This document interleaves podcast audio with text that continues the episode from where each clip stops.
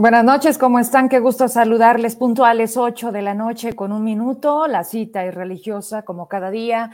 Y hoy de esta manera nos tenemos que conectar agradeciendo de antemano su tiempo que nos permite platicar de lo que está sucediendo. Cuando ayer estábamos terminando el noticiero cerca de las 9.30 de la noche, comenzaba la intervención de Rusia en Ucrania. Todo esto ha sido parte de la atención, las horas de la cobertura, el tema, por supuesto, eh, de manera mundial, qué representa, qué implica en todos los sentidos para el mundo, pero por supuesto también para México. Quédese aquí, quédese hasta el final. Traigo varias cosas que siguen pasando en el tema de la nueva gobernanza. El hostigamiento sigue subiendo de nivel, pero eso será más adelante. 24 de febrero, Día de la Bandera. Si hay una bandera hermosa, inigualable, es la nuestra, es la de México. Y hasta allá, hasta Ciudad de México, saludo a pues quien hace posible también este encuentro. Saludos a Raimundo Moreno y a ti por aceptar estar aquí. Antonio Michel Guardiola, eh, analista internacional y por supuesto, pues tenerte aquí, qué gusto. ¿Cómo estás? Hola, Vero, ¿qué tal? Saludo a todos. Buenas noches, encantado de estar aquí contigo de nuevo.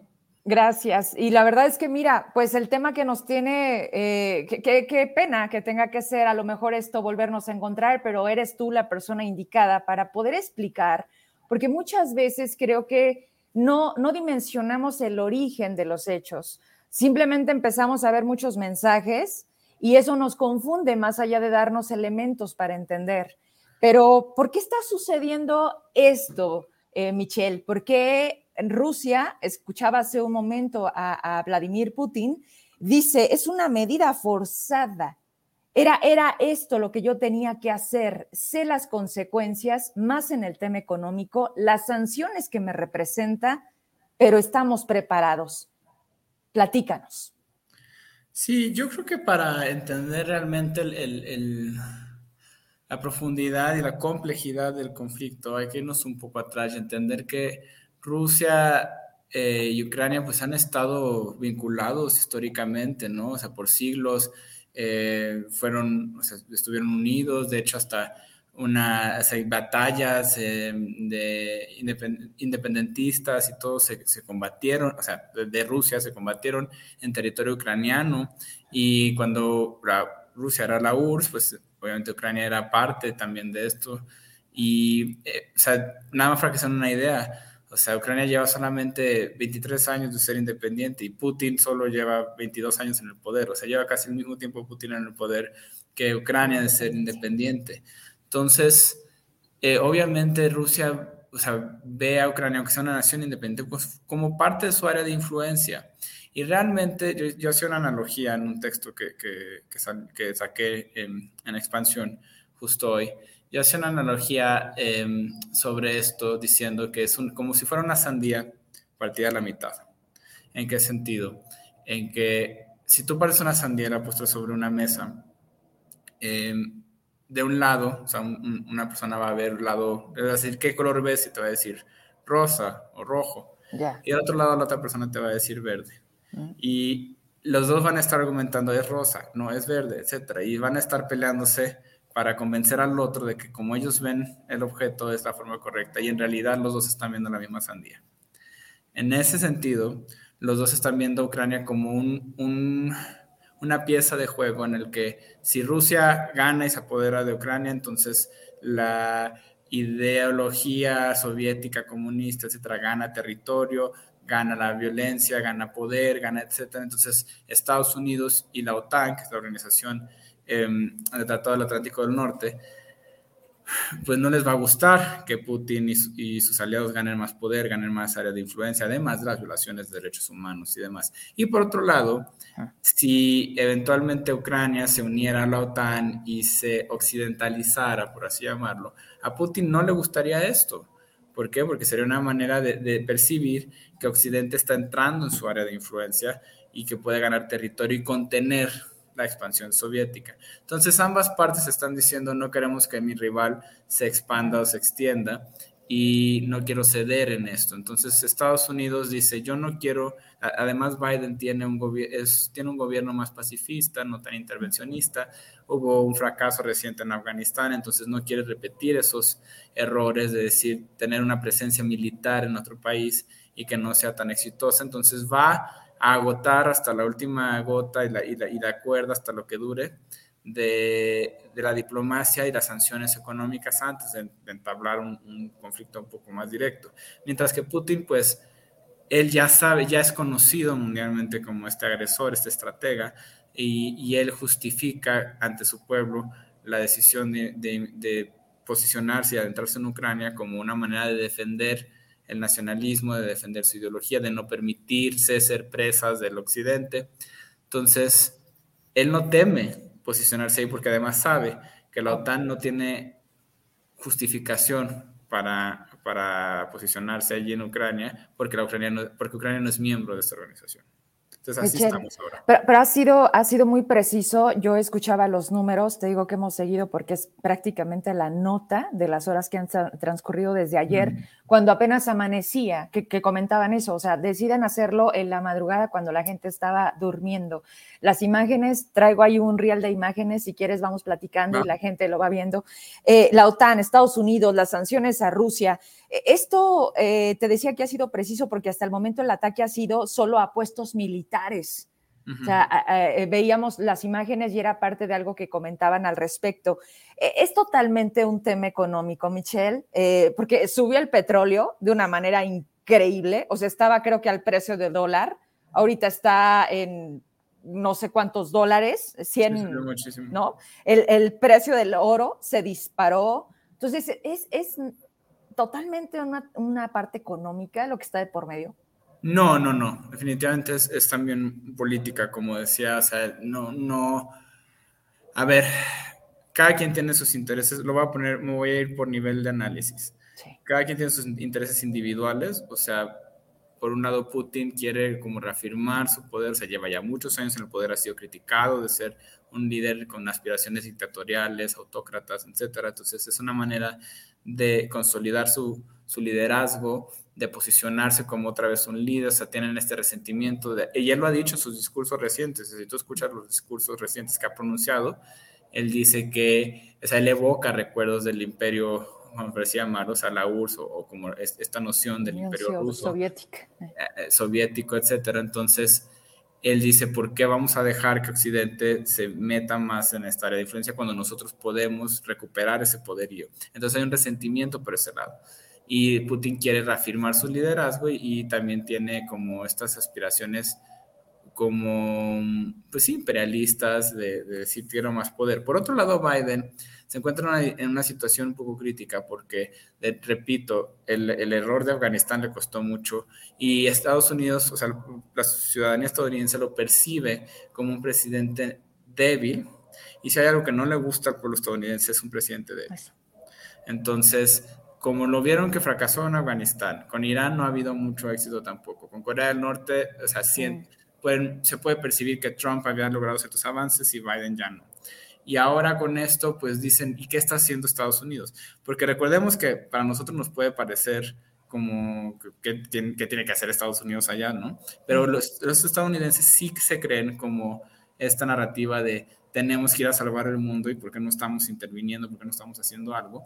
Entonces Biden cuando hoy sale y anuncia sanciones económicas que ni siquiera son tan fuertes, porque todo el mundo estaba esperando que anunciara como la, o sea, que cortaban a Rusia de los, del sistema bancario eh, o de, los, de las transferencias SWIFT o de, de, otros mecanismos que sí les golpearía más fuerte. Entonces, cuando sus sanciones son, pues sí, eh, cortar ciertos apoyos, exportaciones, etcétera, como em, cooperación en algunos aspectos, comercio en otros, pero no donde realmente les duele. O sea, hasta ahora lo que más les ha dolido es que Biden eh, tuvo este convencimiento del canciller alemán de decir vamos a cancelar los planes del, gasoducto Nord Stream 2, eso sí le pegó mucho. Pero podría haber ido mucho más lejos Biden con las sanciones económicas. Y no lo hizo. Y no lo hizo. Y además, eh, muchos están esperando que haga más cosas, pero no lo puede hacer porque iría en contra de su propio discurso, de los fundamentos y acuerdos de la misma OTAN y, de, y podría traer repercusiones. O sea, lo que está haciendo Putin es provocar también. O sea, él está diciendo, pues yo no, o sea, yo no estoy atacando, yo me estoy yendo contra eh, como lugares, o sea, como puestos militares, este, sedes militares. Yo no estoy atacando civiles, yo no estoy, eh, no es una invasión, o sea, ustedes son los que se lo están tomando así. Entonces, si logra, si Estados Unidos o algún miembro de la OTAN se engancha, se engancha, Putin va a reaccionar. Lo va a lograr. Ah, ante cualquier ataque, pues yo lo tomo con una frente, entonces este, reacciono. Entonces, así está ahorita, pero no, no es nada más económico. Sí está el tema de los energéticos y demás, y por ahí quieren golpear a Rusia, pero realmente em, el problema es mucho más político y geopolítico. Mira, Marco Antonio Pedrotti Maines, muy buenas tardes. Algo, algo del por qué Ucrania, quizá te dé flojera leerlo y, lo vi, lo vi en la mañana, todo lo que representa, creo que seguramente lo checaste, se anduvo moviendo ahí en redes, eh, el por qué importa, ¿no? Y todo lo que de ahí se extrae y los términos, sobre todo en reservas minerales. Por ahí leía rápido. Muchas gracias, Marco, por esta información. Gracias, Marco.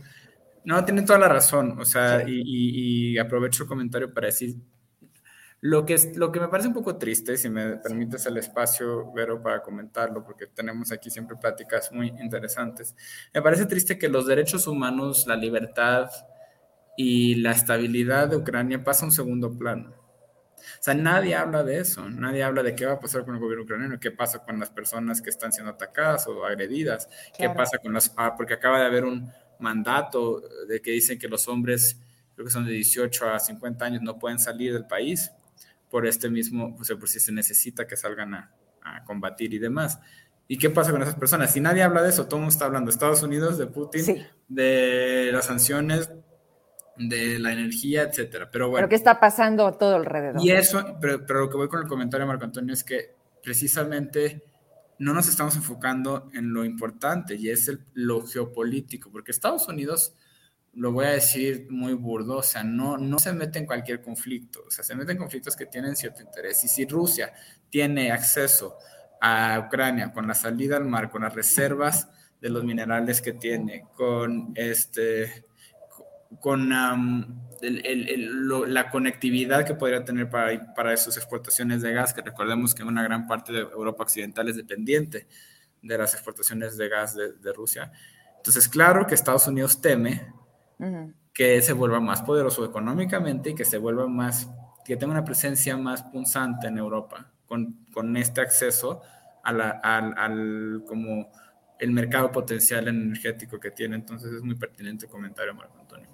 Oye, Michelle, y, qué increíble se vuelve que eh, en un par de personas eh, vaya de por medio tantas cosas, ¿no? Yo en la mañana que estaba más o menos tratando y cuando ya supe que podía estar conmigo, pues dimensionando justo eso, o sea, ¿por qué y de esa forma siempre se ha decidido el, presente de las personas? Veía cómo buscaban salir por tierra, por aire, cuántos aviones estaban sobrevolando el territorio. ¿Qué, ¿Qué, implica esto para México? Me gustaría mucho también entenderlo, porque México no le ha querido entrar. Mira, Venezuela, Nicaragua, estos presidentes dijeron que están apoyando a, a Rusia y cuando le dicen al presidente de México, ¿usted qué opina? Él, él sigue con su mitad, ¿no? Ni para aquí ni para allá, la paz. Y el derecho ajeno es la paz, e incluso lo dijo hace un momento. Sí. Pero, pero por supuesto que nos va a pegar. Digo, de por sí ya traíamos la inflación. Eso te iba a decir. O sea, realmente no nos va a pegar ahí porque hay gente que, oye, lo voy a decir porque me pareció muy chistoso ay, ¿qué me va a pasar a mí? Este, soy de Michoacán, ¿qué me va a pasar si... si Estamos este, bien lejos, ¿no? Si, lo que pasa en Ucrania, digo, oye, no, creo que hay más violencia ahorita en muchas partes del país que No, para, para, ¿sabes cómo está Zacatecas? No, aquí tenemos nuestra propia guerra. Exacto, entonces pues, pues eso no es realmente lo que nos debe preocupar porque va muy, o sea, es muy remota la posibilidad de que pudiera armarse un conflicto, esto que están diciendo la Tercera Guerra Mundial y demás, se ve muy lejano y ya sé que estamos hablando de Estados Unidos, pero no creo que se llegue a eso. Nos va a afectar en que en la inflación que, que como dices, este, va a sufrir muchísimo con el alza en precios de los, del petróleo sobre todo y de eh, componentes energéticos y derivados del petróleo obviamente, que nos va a pegar porque además pues México sí depende, o sea, bueno, eh, sí tenemos una parte importante de exportaciones de crudo, pero recordemos que también importamos muchísimo derivados del petróleo y demás, entonces los precios pues obviamente van a jugar en detrimento nuestro. Y, y lo que sí también podría pasar a una, una, escala global que nos puede repercutir es que nos va a obligar a posicionarnos sobre varios temas que no nos gusta. A México no le gusta ser confrontativo, no le gusta posicionarse, pero esto va a dar pie, pero, o sea, una, un papel muy importante que no se está comentando mucho es que va a jugar China sí. en esto, porque China, o sea, de por sí con Estados Unidos no están en un buen lugar, normalmente con Rusia jalan más parejo. Y ante un conflicto así no se ha, o sea, no nada más no ha eh, contradicho o no, no, se ha pronunciado. No ha dicho nada. De Biden. Digo, perdón, de, de, Putin, sino que permitió más importaciones, o sea, provenientes de Rusia, como en respuesta a las sanciones económicas, y además, eh, pues ya está teniendo una posición más agresiva hacia, hacia Taiwán. Porque si ellos perciben que Biden se pone blando, por así llamarlo, ante lo que pasa en Ucrania, no van a vacilar en, decir, bueno, pues nosotros también nos podemos meter en Taiwán, que siempre le hemos traído ganas desde hace tiempo, y eso sí puede desatar un desequilibrio y una reconfiguración del sistema internacional. No hay que perder de vista esto que acabas de decir, porque entonces, como bien lo dices, puede ser el perfecto pretexto para que sea a conveniencia de China ese, ese lamentable hecho, que sin duda, pues parece que no salimos de una cuando ya estamos metidos. Y se vuelven a hacer bloques. Entonces, esto evoca sentimientos de la Guerra Fría, otra vez una, una, bipolaridad del sistema internacional. Y vamos a ver cómo queda después de esto, pues sí, la, la, la como el balance de los poderes y demás, porque la OTAN, para mi gusto, se están viendo lentos en cuanto a las sanciones. Las sanciones económicas tuvieron que haber sucedido mucho antes. Sea, ahorita, Rusia ya está posicionado militarmente en Ucrania y, la OTAN no tiene ahorita cómo reaccionar porque se están basando en los acuerdos y en los lineamientos sea, los estatutos de la OTAN que dicen que nada más van a intervenir si llega a haber una amenaza para un país miembro y Ucrania no lo es. Entonces eh, Putin está jugando esa carta de decir, pues Ucrania, pues no lo es, yo me puedo meter aquí y atáquenme. A ver si Híjole, estaban haciendo la comparativa de qué tiene Rusia contra lo que tiene Ucrania. No, de verdad está súper distante. No, no, no, es, es, este radical. Entonces, yo si quieres, este, como para dejarles estas reflexiones, dejo los cuatro escenarios posibles al momento que yo visualizo que, o que alcanzo a como distinguir. Número uno es que e, eventualmente por la disparidad bélica y demás, pues Ucrania se rinda y, entre un gobierno pro-Rusia, o sea, siga siendo independiente Ucrania, pero con un gobierno respaldado por Moscú. Eh, y bueno, es que sea un títere. Número dos, que por la fuerza se anexe por completo a Ucrania, porque hay algo que entender aquí, que no tenemos muy en cuenta. Ucrania está muy dividida al interior. O sea, el, occidente, pues sí, tienen más una identidad como hacia Europa, o sea, occidental, son como ucranianos, nacionalistas, etcétera, y el este se identifica mucho más con Rusia. Entonces, al interior hay divisiones. Y por eso mismo fue que cuando ocurrió lo de Crimea en 2014, para Rusia fue relativamente fácil justificar la presencia en Crimea porque había un grupo separatista importante. Entonces, al mismo interior de, de Ucrania hay divisiones que no se, vamos a decir, que no están conciliadas y que, y que esa misma disparidad puede hacer que, que Rusia pueda apoderarse de Ucrania. Y eso eventualmente pues va a traer conflictos por, lo, por el escenario 3, que es que el blanco sean los países aledaños, o sea, el del Báltico y demás, que pueda como reconfigurarse y evocar recuerdos de la URSS de la presencia soviética. Y número cuatro, pues es esto que te digo, que China también agarre con Taiwán, que Rusia se meta en otros países y pues obligue a la OTAN a contraatacar y que entonces escale el conflicto es el más remoto, todo va a depender de, dos cosas, de con qué facilidad se infiltren en Ucrania y número dos, pues cuáles sean las ambiciones y, el costo que está dispuesto a absorber Putin, porque ni siquiera la bola está en cancha de Estados Unidos. Eso, eso también hay que decirlo porque así también parece que lo están haciendo creer. Con esta me despido y agradecidísima porque ya me pasé el tiempo y ya sé que vas para otra cosa. Estamos también, ¿qué debería de hacer México? en una consecuencia en donde tienes que tomar sí o no parte de, de en apoyo, o digo, no es solamente la paz del mundo, no estamos en mis universo, o sea, es de verdad México, ¿qué papel juega aquí?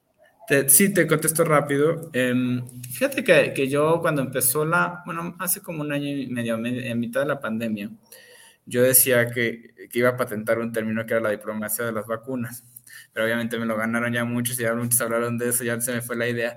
Pero te voy a decir una cosa, el hecho de que Rusia haya enviado millones de vacunas a muchos países en América Latina y demás, no, no era coincidencia, es parte de una herramienta diplomática. Yo creo que Putin traía esto en la cabeza desde hace mucho tiempo, es decir, con qué cara ahorita México, Venezuela, Nicaragua, etcétera, que a los que les doné millones de vacunas, a los que hemos tenido esto, pues se van a poner en contra mía. Entonces, los chavos de 18 años que les pusieron la Sputnik van a tener que ir a ayudar. Pues, ¿estás de acuerdo? Pero lo que voy es, o sea, sí fue una buena estrategia de diplomacia pública. Y entonces ahorita México, yo, o sea, si yo fuera México, por supuesto que me posicionaría en contra de, porque las violaciones a los derechos humanos, por lo que puede escalar el conflicto y demás. Entonces me sorprende que no lo haya hecho, pero sí entiendo por qué. Gracias, un placer verte y escucharte. Espero que no pase más tiempo. Si esto continúa, ojalá tu tiempo te lo permita para seguirle. Gracias. Saludos a todos. Ah, saludos hasta ti también, Ciudad de México. Antonio Michel Guardiola, ah, internacionalista, análisis en estos temas. Usted lo ha visto en todos los medios, en Foro TV sobre todo. Gracias por aceptar estar aquí con Vero Trujillo. Vamos a seguir hablando de esto. Voy a hacer un espacio para eh, dar paso a la entrevista con el maestro Víctor Hugo Galicia. Tenía que estar aquí, o sí o sí, porque también tenemos que cerrar en ese sentido. O sea, ya entendimos un poco cómo están las cosas, por qué están sucediendo, cuántas eh, situaciones hay de por medio, los intereses políticos, económicos y todo lo que representa antes de que se separara Ucrania de Rusia. En, cuando todavía teníamos en, la escuela, a mí me acuerdo, ¿no? La Unión Soviética, cómo, cómo todo esto, como bien lo dice Antonio Michel, hay que recordar el pasado para entender entonces por qué hoy está así la situación. Bueno, quiero platicarles dos cosas. Ah, me mandan este documento eh, de Sama. Al parecer lo están haciendo prácticamente con todas las dependencias. Y bueno, ya me lo van a confirmar ustedes porque veo que se conecta mucha gente y que no entiendo si en parte uno de los puntos es que a lo mejor ven el programa en horario de trabajo. No hagan eso. Después de las 3 de la tarde, quien no haya podido verme completamente en vivo a las 8, hágalo en su casa, porque ya me platicaron que hubo ahí un par de detalles, sobre todo en el lista. Que esta es la circular, así sin colores ni nada, porque ya ven que estamos en veda cuando conviene, con fecha de hoy, dice a todas las áreas secretarías de, eh, este es de la Secretaría del Medio Ambiente, derivado de las observaciones de las auditorías que se han realizado por parte de la ACE, la Secretaría de la Función Pública respecto a control necesario para el rubro de recursos humanos, se llevará a cabo las siguientes medidas. Vámonos para arriba. Me la acerca si se puede, poquito. El personal adscrito a la Secretaría deberá registrar hora de entrada, hora de salida, centro de trabajo, reloj digital, aun cuando tenga orden de comisión de salida fuera de las instalaciones de la Secretaría. Ya se hacía. Se implementará a partir de la fecha filtro de control de entrada y salida para las actividades que se realicen dentro del horario laboral. Tendrán que registrar su salida con la persona que está encargada del registro del área de oficialía de partes no ausentarse en su centro de trabajo en horario laboral sin permiso de su jefe inmediato, evitar palabras antisonantes o actos de falta de respeto, guardar disciplina dentro de su centro de trabajo. Y me acordé de la secundaria. O sea, cuando leí esto dije, chica, a ver, ¿de qué estamos hablando? ¿Del gobierno del Estado? ¿A qué nivel ha caído el servicio público para que tengan que mandar una circular en donde te digan, no digas groserías, ¿eh? No le faltes al respeto a tus compañeros pórtese bien y venga a trabajar, porque son unos huevones, lo dijo el gobierno. En el área de trabajo, evitar consumir todo tipo de alimentos. ¿Ni agua? Pregunto. Allá Susanita. Y viene la otra parte, ¿verdad? Porque aún siguen las restricciones. Aún hay más, diría don Raúl Velasco. Miren, no exceder el tiempo otorgado para consumo de alimentos en el comedor. Pues las dependencias que lo tienen. Yo no sé qué dependencias tienen comedor. Bueno, es que ciudad administrativa hay una cafetería, ¿no? Entonces me imagino que no puedes tardar 30 minutos porque si no van a ir por ti. Y te, iba, y te van a decir, te, había dicho que no te puedes tardar más de 30 minutos, métese para adentro. Está prohibido realizar acciones ajenas a la secretaría. Ojo aquí, ojo aquí a los que son choferes de la SEDUSAC que mandan a vacunar. ¿eh? lo están diciendo, lo están escribiendo. Trabajos externos o privados. O sea, nada de llevarle flores a la novia o a la, o al amante. No, no, no, no. Aquí se les está prohibiendo realizar esas acciones ajenas a su chamba. Ah, que no se van a poder maquillar, mis reinas. O sea, si quieren en el carro antes de llegar, cuando dejen a los niños al Sendy, pero llegandito ahí, bañadas, peinadas, maquilladas, no se van a poder pintar las uñas. Hijo de su madre. Esto lo estamos leyendo y no es broma. ¿eh? No distraer a compañeros de trabajo con conversaciones y acciones ajenas a las funciones laborales. O sea, nada de, oye, Manta, ¿qué crees? ¿Fuiste al Walmart? Está bien barato el limón. Ahí, no, nada de eso, ¿eh? En ninguna de la nueva gobernanza, ya, pinches soldaditos, gendarmería, ahí. No distraer, ya dije, lo anterior con fundamento, ahí están los, los artículos, los recursos, la ley, la chingada. Se solicita de manera atenta la información antes mencionada para que todo el personal esté enterado, ¿eh? Y así lograr un mejor control y disminuir las observaciones de la auditoría. La auditoría, que es su chamba, regrésame a cuadro, please, debería de ser que ya nos sigan clavando la lana, ¿no? Que, que haya denuncias penales, pero sobre todo que haya quien, a quien podamos meter a la cárcel, porque no somos uno, no somos dos, diría la porra, ¿no? No, o sea, en esto se va a atacar la atención y van a tener a alguien. ¿Te acuerdas cuando íbamos a la escuela? Había un jefe de grupo y ese era el chismoso y era el de cuando la maestra se iba de Juanito, Juanito de paro maestra, ¿eh? Y me sacó la lengua. O sea, ¿en serio así van a estar? Yo fracasaría en Sama. No, güey, yo también. Galarza, ¿no? Yo lo, es más, yo los mando al rancho de Andrés Manuel. Simitrio, pero ahí no dice groserías, sino palabras antisonantes, o sea, que palabras que no suenan. bueno, maestro, como siempre, carajo, tienes la condenada razón. Pues entonces nadie va a hablar, porque si son antisonido, o así, así, vamos a hablar. ¿Qué les parece? Cuando pensamos de verdad que no podemos caer más bajo, siempre hay más. Y también lo decíamos, ¿verdad, Civitrio? No esperábamos nada y aún así nos decepcionan. Lo firma ahí su titular y pues esto está pasando en todo el gobierno del estado. Están llenos de sapos. ¿Saben por qué? Venga. Por esto. A ver qué opinas, Simitri. A ver qué opinas, Galarza. Cuídense de ese síndrome de soberbios, de arrogantes, de prepotentes y de obstinados. Yo le pondría la P otra palabra. Yo no le pondría prepotencia. Yo le pondría. No, mejor no, ¿verdad? Ok, soberbia. Pues ya sabemos lo que es, ¿no? Así que la nueva gobernanza llena de sapos y también de muchos gatos.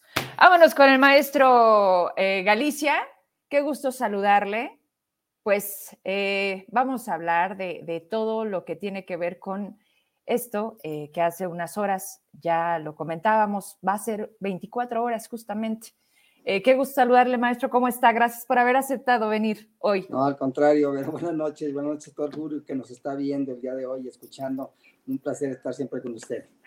Maestro Galicia, pues el gusto es mío y más cuando veo las fotos, este, que luego le comparto y le digo, mire cómo han pasado los años y nosotros seguimos igualitos. Sí, definitivamente, y la vivo para ir otra vez, de eso que vivimos en aquel entonces.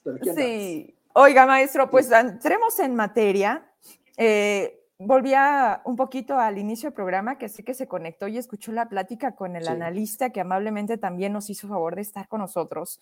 El, el por qué está sucediendo todo esto, qué implicaciones tiene, pero hablemos de la economía. Si algo usted le sabe muy bien es eso, y esto no va a quedar así como de, ah, está pasando, lo vemos lejos.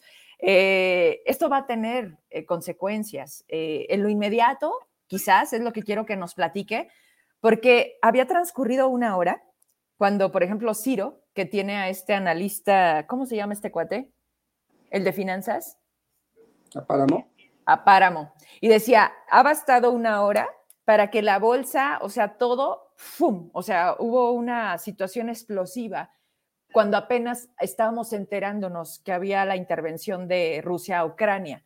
Platiquemos, maestro, para que a lo mejor podamos entender mejor hacia dónde va todo esto aquí en México. Bueno, eh, hay que entender que vivimos en un mundo globalizado y quizás eh, en, la cultura de los mexicanos pudiésemos ver lejano, porque no estamos muy cerquita de allá, que no pasaría nada. Pero bueno, tristemente sí va a pasar, lo estamos viendo, ya está pasando. Eh, las condiciones van a ser cada vez más complicadas mientras el conflicto no tenga una solución o una salida diplomática en ese sentido.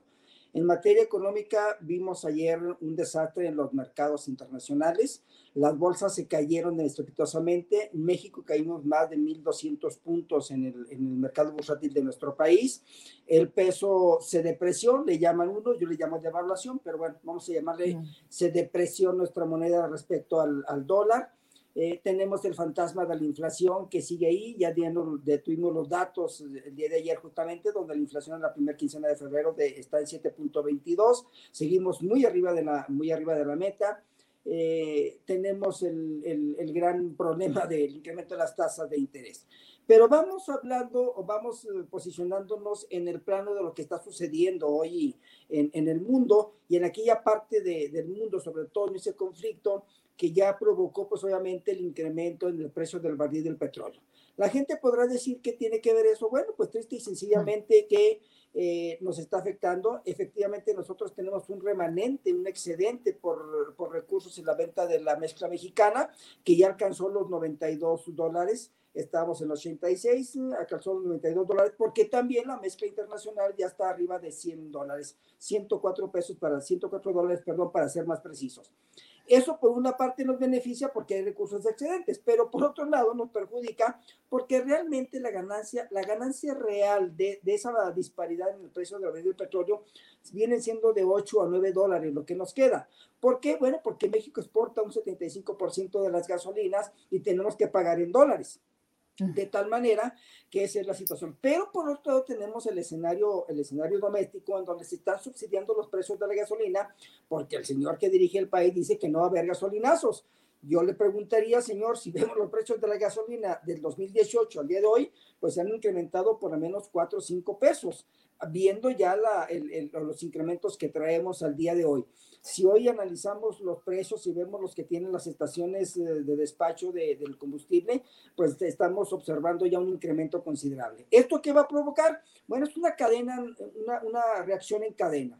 Se incrementa el, el, precio de las gasolinas, vamos a hablar de nuestro país concretamente, y en automático las cadenas de suministro, las cadenas de distribución de los bienes y de los servicios que se tienen que llevar al consumidor final, pues van a encarecerse en ese sentido. ¿Y en qué se va a reflejar? En un incremento de los precios que más tarde va a llegar a otro problema de inflación y que más adelante va a desembocar, al final de cuentas, en muy poca capacidad de consumo en los mexicanos. Entonces, me parece que el conflicto que estamos viviendo ahorita no solamente es político, no solamente es de poder, sino también tiene un efecto económico y financiero muy fuerte y más de lo que nosotros podemos pensar, porque pues solamente el 24 de marzo va a haber reunión de, del Banco de México para ver cómo van a quedar las tasas de interés, pero la próxima, eh, la próxima semana tenemos reunión de la FED también, en donde seguramente va a haber ajustes en las tasas de interés en aquel país y México no se puede quedar atrás. Pues eso por un lado. Y por otro lado, tenemos también el riesgo ya latente, ahora sí, de la fuga de capitales. Lo vimos con los incrementos en los metales, el oro principalmente, se disparó de manera sorprendente. Hoy la onza de oro está en 40.531 pesos, de tal manera que los metales están fortaleciendo. Los precios. ¿En cuánto estaba, maestro? ¿En cuánto estaba? En 37 mil. Ahorita está, el día de ayer cerramos en 38 mil la venta de, de, la onza de oro y hoy estamos en 40 mil 531 pesos. El está subiendo a horas. No, claro, y ahorita, más que no chequé la pizarra, pero seguramente porque allá en la otra parte del mundo ya empezaron las actividades en los mercados. Hoy los mercados, a pesar de las condiciones, cerraron de manera positiva la, la gran mayoría, pero con ganancias muy leves, ganancias muy leves. ¿Y esto a qué se debe? Debemos de entenderlo los ciudadanos comunes como nosotros.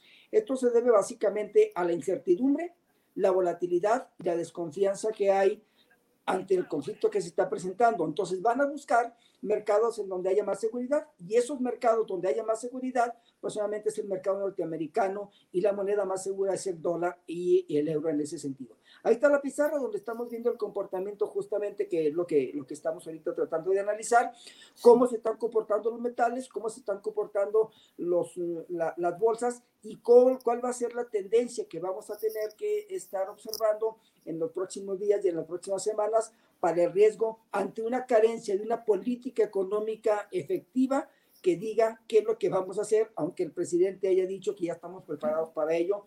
La verdad es que me da miedo porque no sé de dónde. Esa era la siguiente, me la gana, porque escuché que dijo que, que no se preocupen porque nosotros ya nos estábamos previniendo, igualito que la pandemia, ¿verdad? y entonces, justo ese mensaje, maestro, y lo que le decía a Michelle sobre yo no me voy para un lado para el otro, lo que dijo de las vacunas, no hay que perderlo de vista, o sea, todo como de alguna manera ese tipo de personajes con esos poderes, estamos hablando de Rusia. O sea, no, no, no estamos en, entendiendo a lo mejor, no es ni siquiera el lenguaje. O sea, son muchas cosas que nos separan de entender la realidad que vive Rusia y lo que hoy es México. Las guerras propias. Eh, hoy leía algo, maestro. Decían, bueno, esta también le cayó al presidente como anillo al dedo. ¿Por qué? Y una pregunta que también se están haciendo nosotros, como bien lo dice, nosotros como ciudadanos de a pie. Entonces, ¿va a subir la gasolina? ¿En próximos días vamos a ir a cargar y vamos a seguir cargando menos? ¿O cómo se traduce tangible? El precio de las uvas está por los cielos, el precio del jitomate sigue en aumento. ¿Esto va a seguir sucediendo derivado ahora de esta otra circunstancia? Definitivamente, va a ser una reacción, lo decía yo al principio, una reacción en cadena. Van a seguir subiendo los precios de los alimentos y aquí hay tres factores que tampoco hemos tomado en consideración. El primero, obviamente, es el conflicto que hoy traemos en este momento. El segundo es la falta de elementos en el mundo por el cambio climático. Y el tercero, obviamente, las cadenas de suministro que siguen todavía afectando la distribución de los bienes y los servicios en el mundo. México no somos ajenos a ellos. Hoy subieron los granos, el sorgo y el maíz subieron de precio. Los commodities que se manejan en el mundo están ahorita eh, totalmente exagerados por, por las nubes. Entonces, esto nos tiene que llevar a una reflexión para ver si, si realmente estamos preparados en ese sentido. Pero lo que yo veo con tristeza es que no hay una estrategia específica del gobierno que permita entender, que permita conocer o que nos permita decir a los mexicanos, mira, no te preocupes tanto, vamos a hacer esta estrategia. Creo que no está. ¿Y dónde se va a traducir? La, pregunta, la, pregunta expresa la, la respuesta concreta, en nuestro bolsillo cada vez vamos a tener menos poder adquisitivos en ese sentido, porque al final de cuentas no nos va a alcanzar y creo que esto va a durar poquito más que el primer semestre de este año. Caray. Bueno, pues prácticamente en ese sentido uh, buscaba la, posibilidad de platicar, de que la gente entendiéramos. Me empezaban a preguntar y dije, bueno, pues qué mejor que nos lo digan. Nosotros podemos decir sí y crear también estos escenarios en los que desconocemos muchas cosas de fondo. La realidad es que pega, pega mucho. No es una cuestión de distancias. Es como lo dijo al principio, maestro Vivimos en un, mundo globalizado. Explíqueme algo un poquito. El tema de la OTAN, ¿quién la conforma? Porque ahí, escuchaba en la mañana, invitaron a México y también México decidió no estar. A ver, ¿por qué?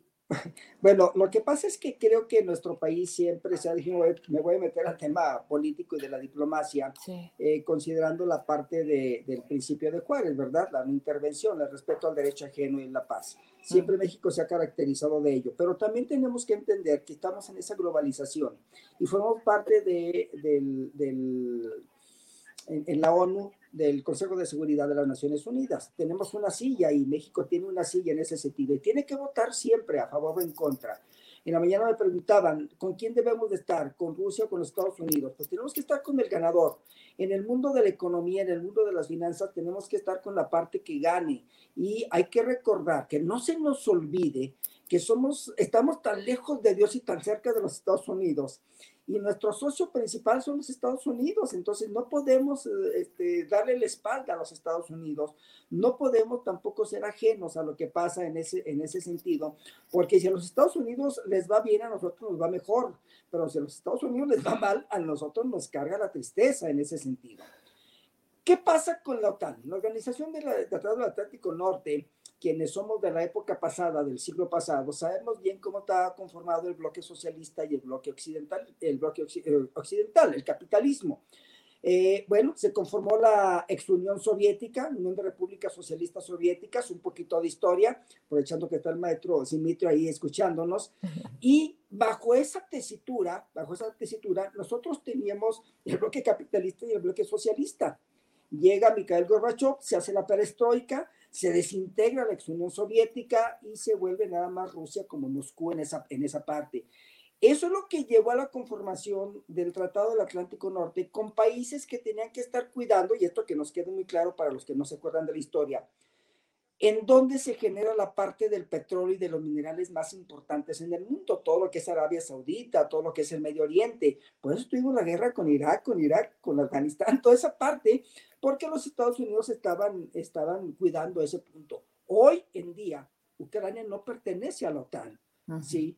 Y al final de cuentas, coincido con lo que decía el, el, el, licenciado en, en, la primera intervención, hay que estar muy, muy atentos de cuál es la siguiente jugada que la Unión Soviética va a hacer para ir a reconformar la ex Unión Soviética en ese sentido y lograr tener el poderío, porque obviamente la OTAN no va, no va a intervenir mientras no haya una razón suficiente ante algunos de sus miembros. Sin embargo, creo que la situación se comienza a complicar y ya lo vivimos hoy en, en, lo que está pasando y lo que estamos viviendo en el mundo y no solo en México. Y a México nos debería de preocupar porque entonces ya tenemos tres problemas, ¿sí? La inseguridad, la pandemia y ahora el problema económico con el conflicto de Rusia.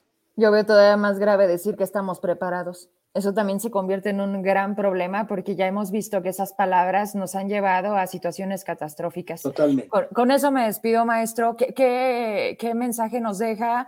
Eh, porque esto realmente apenas empieza. O sea, estamos hablando de horas que han transcurrido de este suceso. ¿Cuánto puede durar? Hoy me decían, ¿cuánto puede durar? No sabemos. No lo sabemos. No sabemos. Y, y, ahorita solamente está siendo, como, como se lo describía, o sea, han sido ataques solo a puestos militares. Sí. O sea, realmente esto en este momento no es una guerra, pero puede serlo.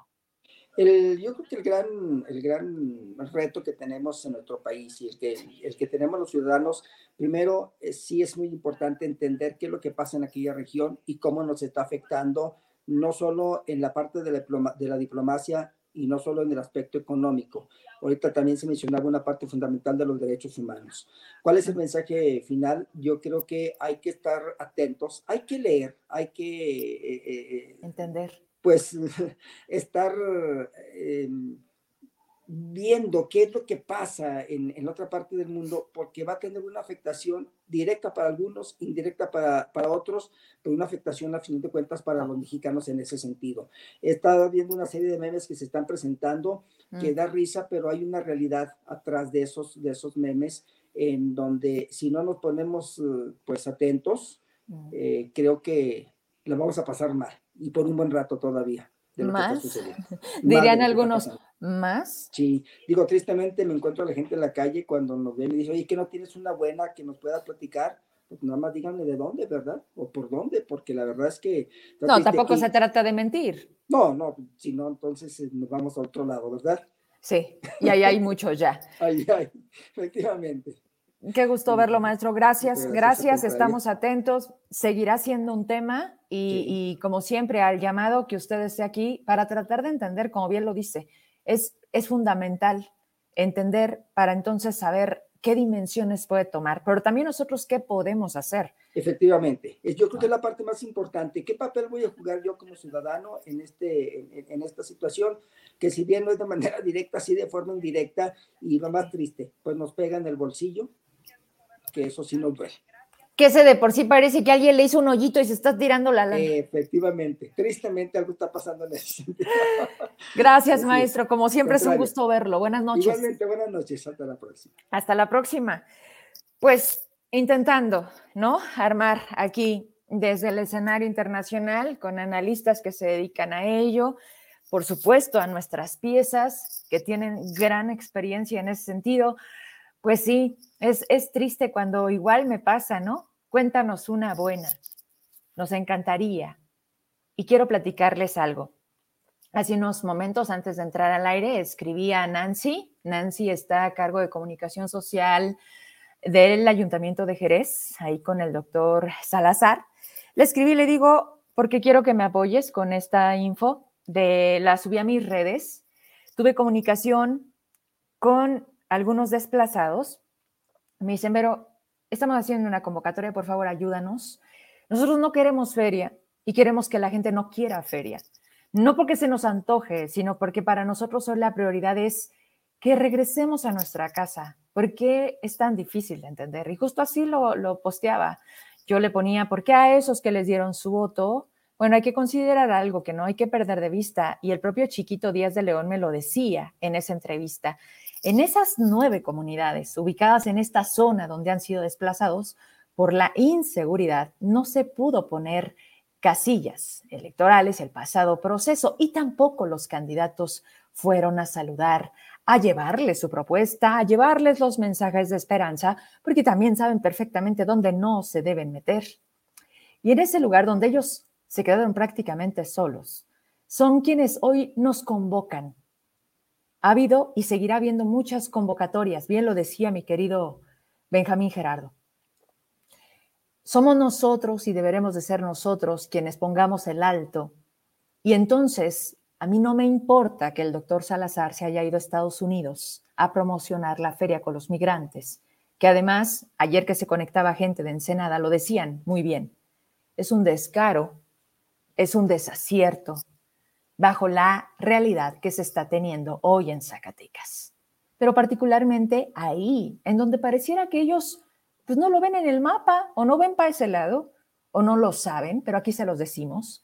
Pedí la entrevista, me la confirman para la próxima semana sin falta y por lo pronto mañana viernes 25 de febrero una marcha y huelga, no Feria Jerez 2022. Se van a reunir en la glorieta a las 6 de la tarde. Te piden que vayas en tu moto, que lleves tu... Vaya, como el sábado de gloria.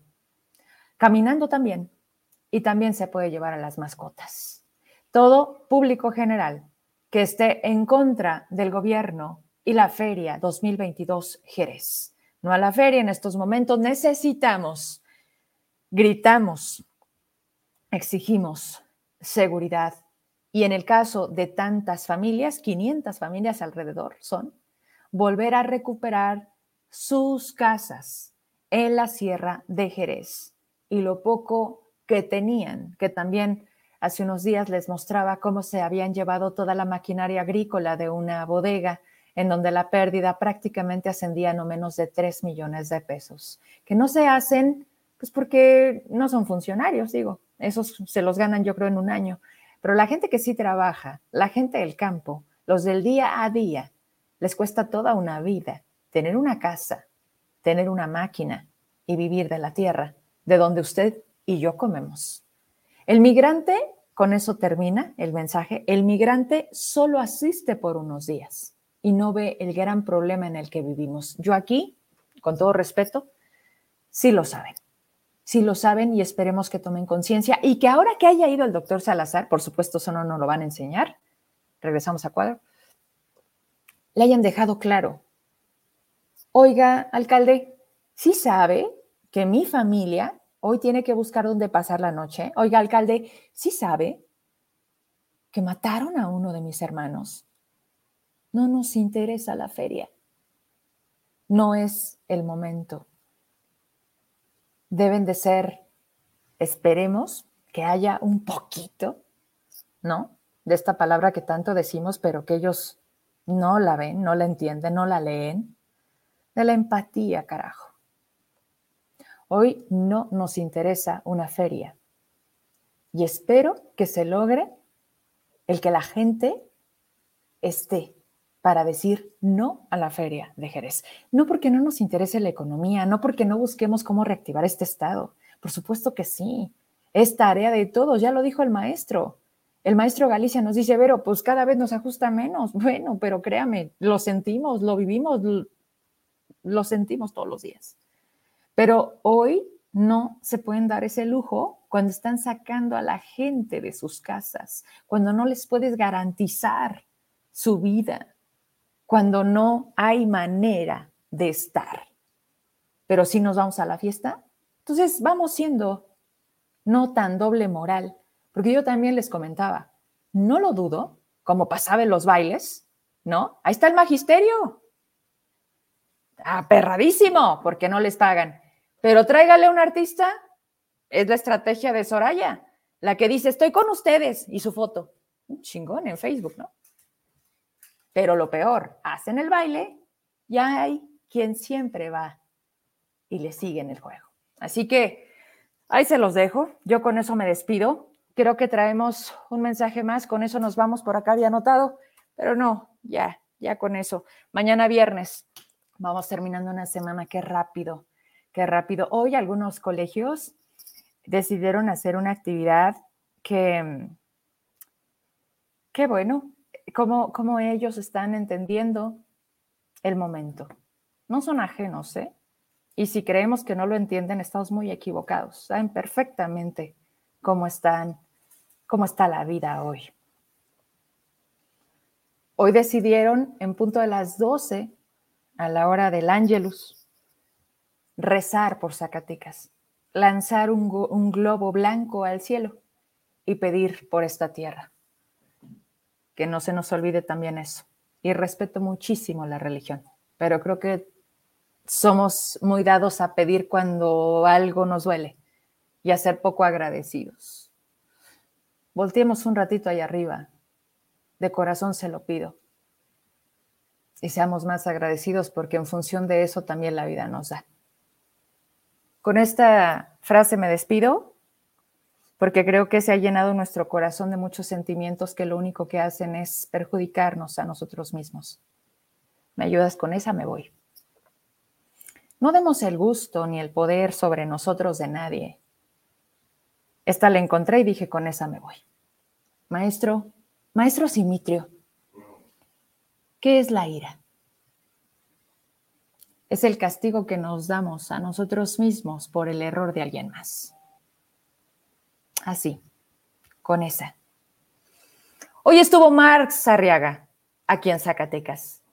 Marx lo conocí, lo tuve, lo entrevisté, tipazo de los pocos cuadros de Morena que salvan el gobierno, estaba eh, encargado de todas las bibliotecas del país y tuvo un movimiento a la Conalitec, que también conocimos en Querétaro, es donde hacen los libros de texto gratuitos que reciben todas las escuelas públicas de este país. esos videos increíbles, tipo Corona, Ah, bueno, en el tema de los libros, pasaban las máquinas, cómo iban encuadrando, los que son para braille, cuando había errores, por cuántas manos pasan, hasta llevar a cada tráiler que dividen en una bodega por estados, quienes van al sur, quienes van al centro, quienes van al norte. Bueno, pues nos enteramos que llegaron muchísimos libros para ser repartidos a las bibliotecas de Zacatecas. No lo han hecho. Para empezar, ¿quién está al frente de las bibliotecas en el estado? Para empezar. ¿O es también otro de los nombres que les falta por nombrar?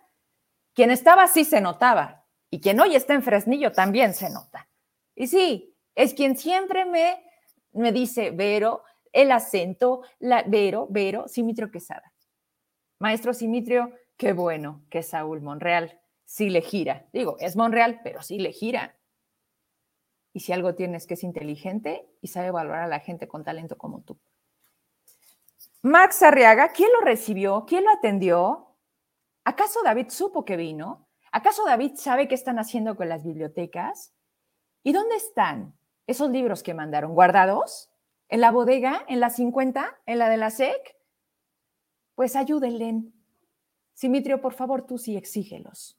Tú que sabes hacer bien la chamba y que te gusta además, pide lo que le toca a Fresnillo. No permitas que esta gente lo guarde en cajas ahí para ver cuándo se acuerden. Y por favor, nombren rapidito a alguien ahí. En todas partes hacen falta cabezas. Bueno, pero como decía Gabriel Contreras ayer, si la principal no funciona, lo demás ya sabemos cómo está. Yo me despido, muchas gracias, descanse. Vi por aquí un mensaje, gracias. Many Rivers, hola Vero, buenas noches. Surge la seguridad en el Estado. Me gustaría que invitaras a tu programa al profesor Jorge Luis Esparza para que informe cuál fue el resultado de la conferencia de los legisladores federales sobre las demandas de jubilados y pensionados. Va, pues, mañana. Jorge Luis, ¿estás ahí conectado? Te invito mañana para que nos des el resumen y nos digas cuando empezaban a grabar. David, David, llévatelo COVID. ¿Y qué hizo el, el Marco Flores y todos los de Morena? ¿Nos platicas? Hecho, pues lo confirmamos ahorita en el teléfono y mañana viernes aquí te espero en el programa. Al público lo que pida Meni. Ahí está. Ahí está Jorge Luis. A ver, háblame. Eso, me encanta. ¿Aceptas estar conmigo mañana? Aquí te espero en el programa. Oigan, les mando un beso. Muchas gracias. Vero, el estadio sin luz. ¿Fueron a caminar? Hace mucho que no voy a caminar, lo disfrutaba tanto. Ahorita le escribimos, estadio le toca a Zacatecas, Miranda. Miranda. ¿Incufides? Ahorita mandamos un mensajito para ver qué está pasando. Que la paguen. Imagínate, se me hace que a lo mejor el recibo les llegó y, y como todo, aquí es lento. Ya merito. Descansen. Hasta mañana.